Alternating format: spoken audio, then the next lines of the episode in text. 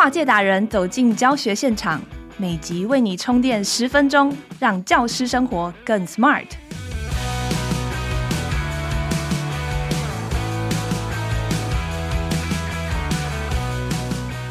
Hello，大家好，欢迎收听翻转教育 Podcast《机智教师日常》。在这个节目里面，我们会邀请教育或跨领域专家来为大家解惑。我们这个单元“老师护嗓修复术”今天来到第二集。邀请到声音教练魏世芬老师，要教我们怎么样保养声带，练就省力发声技巧。上一集我们谈到要怎么注意姿势，还有饮食，怎么样去保养喉咙。那今天要来谈讲话的气息怎么控制。关于气息哦，其实细致到连讲课的时候怎么拿你的麦克风，这个角度哦都是有学问的。让我们在这集节目里面一起学习。欢迎魏世芬老师。大家好，我是魏世芬，今天很高兴来跟大家分享声音里面的气息。我在声音工作坊里面呢，常常会遇到老师。那老师的声音的问题呢，在气方面呢，譬如说有些人就是会觉得，哦，我越讲越喘。我在讲话的时候啊，我不晓得我能不能一直呼吸，一直呼吸，然后好像后面有一只狗在追一样，或者是说。啊，我的气怎么这么短啊？好像呃，一直耗气，一直耗气。然后我每次讲话的时候都很小声，气都很虚啊，然后到最后呢，我开始喘，那我开始不舒服。然后上完了一天课，我回到家就累得跟一只狗一样。所以很多人在说话的时候呢，他有气息不够长，他有不知道怎么换气，甚至于。一般在这个社会上的人呢，连我自己在内呢，我都觉得我会憋气。我什么时候憋气呢？就是我很在乎这件事情的时候。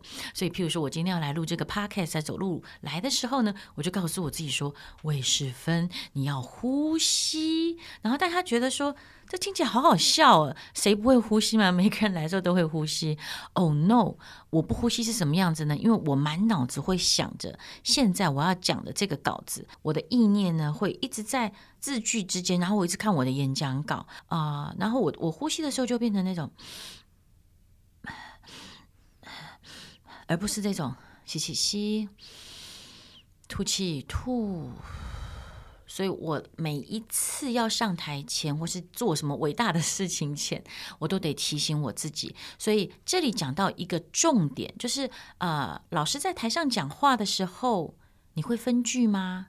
你会听到自己大概两句到三句，你会呼吸吗？然后你在呼吸的时候呢，你有给你自己空间吗？还是说你那个呼吸的空间就像我刚才学的这样很短，一直 push 它，嗯，所以你吸得很浅，你吸得太浅，你气息的量不够的时候呢，其实你没有办法支持下面的七个字一句，或是十四个字一句。好，然后还有一个概念是，其实呢，我们是可以随时都断句，跟随时都呼吸。好，我先做第一个测试，就是说你到底吸气吸到哪里啊？现在这是一个 podcast，所以我觉得，请你们要陪我一起找到那个身体的姿势。所以，请你手摸你的脖子，就是喉咙的这边哈，就像鸡脖子那块哈，脖子对。然后你吸气吸到脖子，用力吸会跑出这样子的声音哦。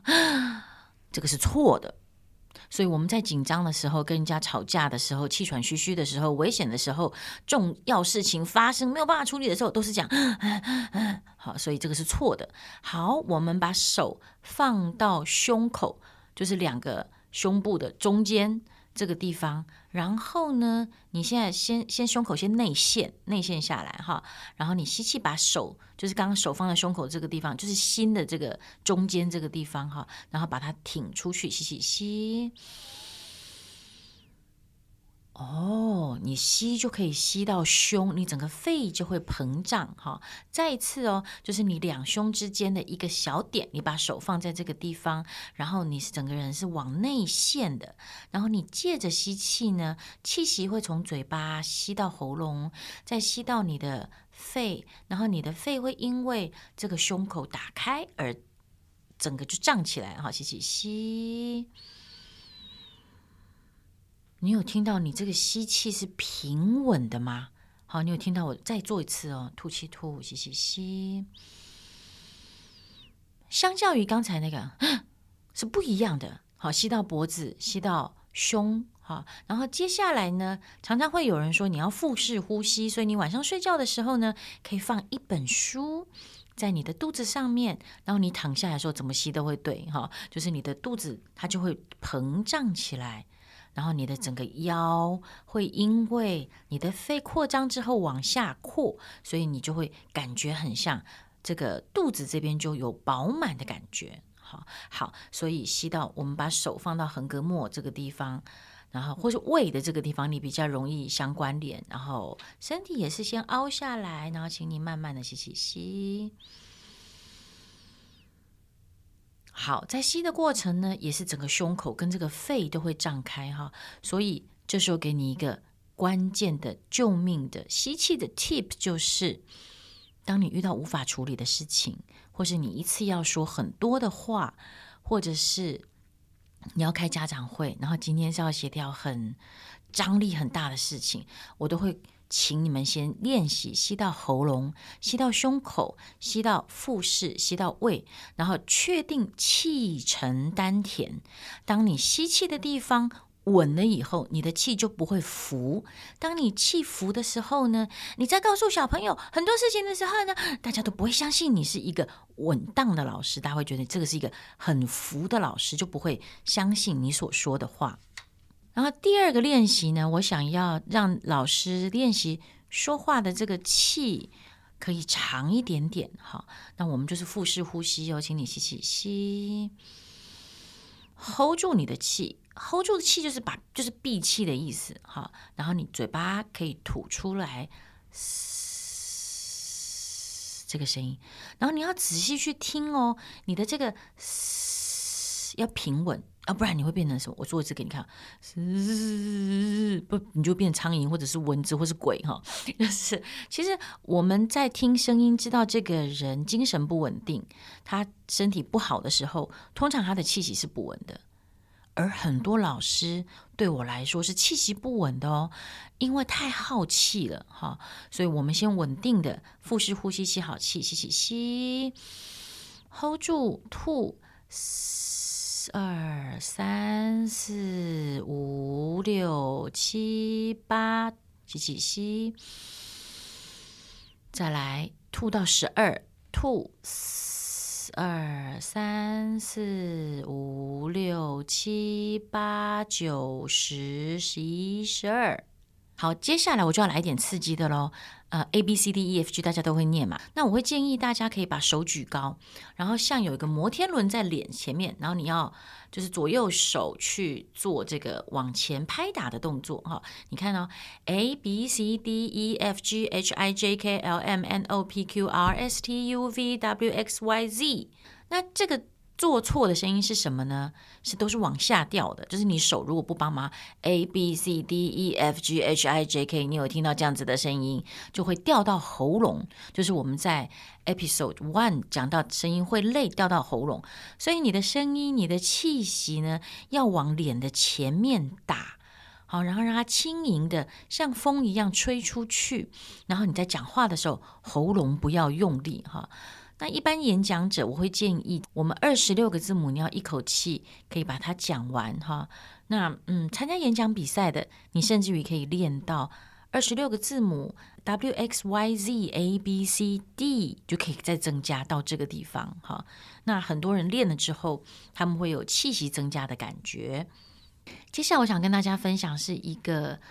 我个人觉得气很好玩的东西，就是你的气息呢，决定你说话的口气。我们举例哦，譬如说像张飞，就历史人物张飞，譬如说他遇到关公的时候，关公你好。啊，我今天觉得怎么样？啊，那张飞是家里是卖猪肉的，然后非常热情啊，非常忠勇啊，然后对朋友是讲义气的，两肋插刀在所不惜哈。像我学张飞的时候，我的声音就必须要像他这样子，就是他的气是冲的，是爆的哈。其实我后来发现，像这样冲的爆的气呢，有的老师身体里面会有这样子的气跑出来哦，或者是比较年长的荣民北北，有没有？你有没有想起来哈？可是他的气息呢，口气听起来是爆是冲的啊，但是不代表这个人是听起来很难相处，可是他其实是有义气的，是忠勇的，是照顾你的，是热情的。好，好，然后你这时候就会问我说：“诶，那学者的气，老师的气息应该是什么呢？”我觉得是平稳的，就是我们刚才讲的，你在说话的时候可以用中音，啊，这是比较像学者一样，呃，属于专业性的，在教书的时候，你的气息是。平稳的，你的气波能够一下爆冲，一下子这样，你还会觉得你这个老师非常的不稳定哈。在沟通的时候，可是你在讲课遇到戏剧张力的时候呢，你的气息就可以改变，就是瞬息万变哈。一下是压力比较大的，一个是压力比较轻的。我示范一下哈，你要做什么？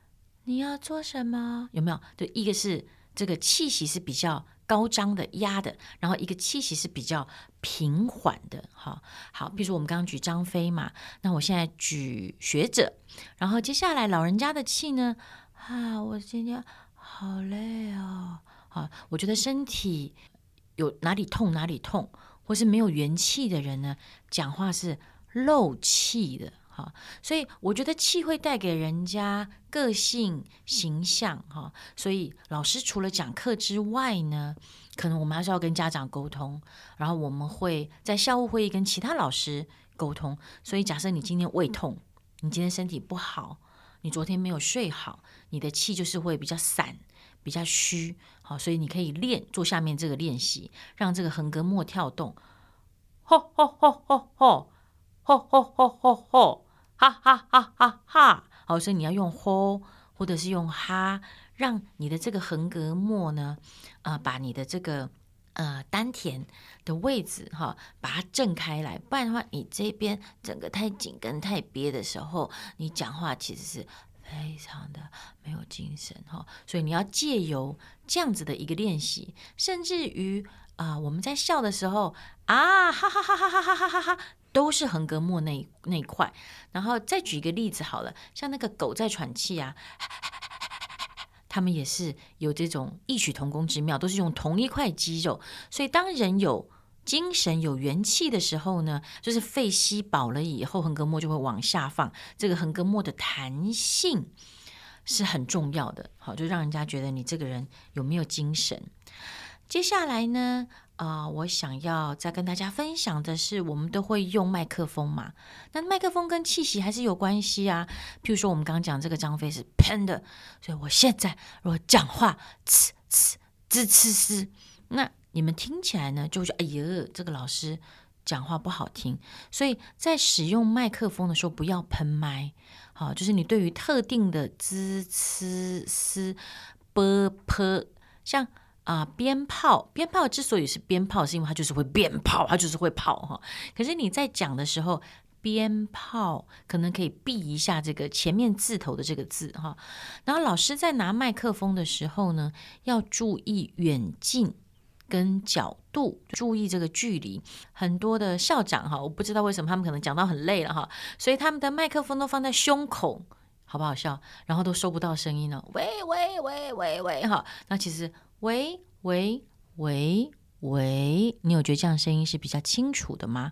这就是跟麦克风的距离是有关系的。好，那但是麦克风有角度，因为麦克风是圆的嘛，所以你从旁边的喂喂喂喂喂，你会发现它有一个对着嘴巴的那个角度是最好的，哈。你如果麦克风是它的那个头啊，它那个方形的那个或是圆形的那个头呢，没有跟你的嘴巴成为类似像九十度角的话，呃，你如果是那种比较偏一点点，你会觉得它的声音是收不好的，像现在这个样子。那如果是正的话，声音就会收的比较漂亮。好，所以当老师的你，如果用麦克风要省力的话，要切记不要怕麦克风。然后麦克风的麦罩当然都要消毒，或者是你用别人麦克风，你可以再加一张卫生纸，或者你先消毒过。但是你的嘴巴距离麦克风，啊、学校的那种麦克风呢，不要太远，好，不要太远，不然就会收不到声音。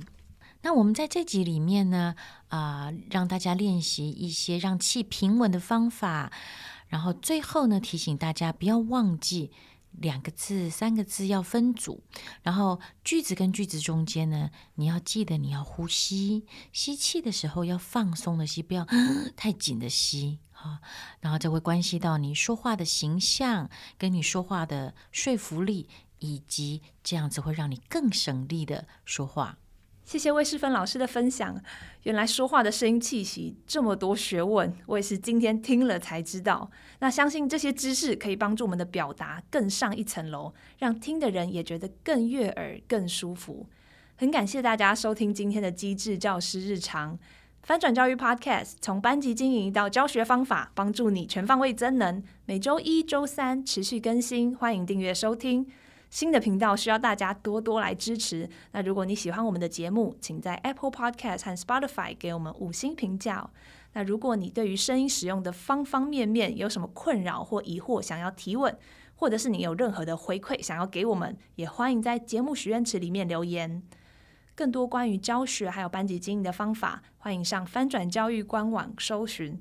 站内有许多名师的专栏文章和教学资源。现在加入翻转教育订阅服务，一天一块钱，让你三百六十五天找寻教学灵感不断线。参加线上研习充宝电。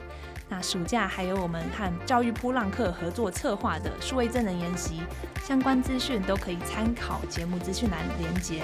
我们下次见，拜拜。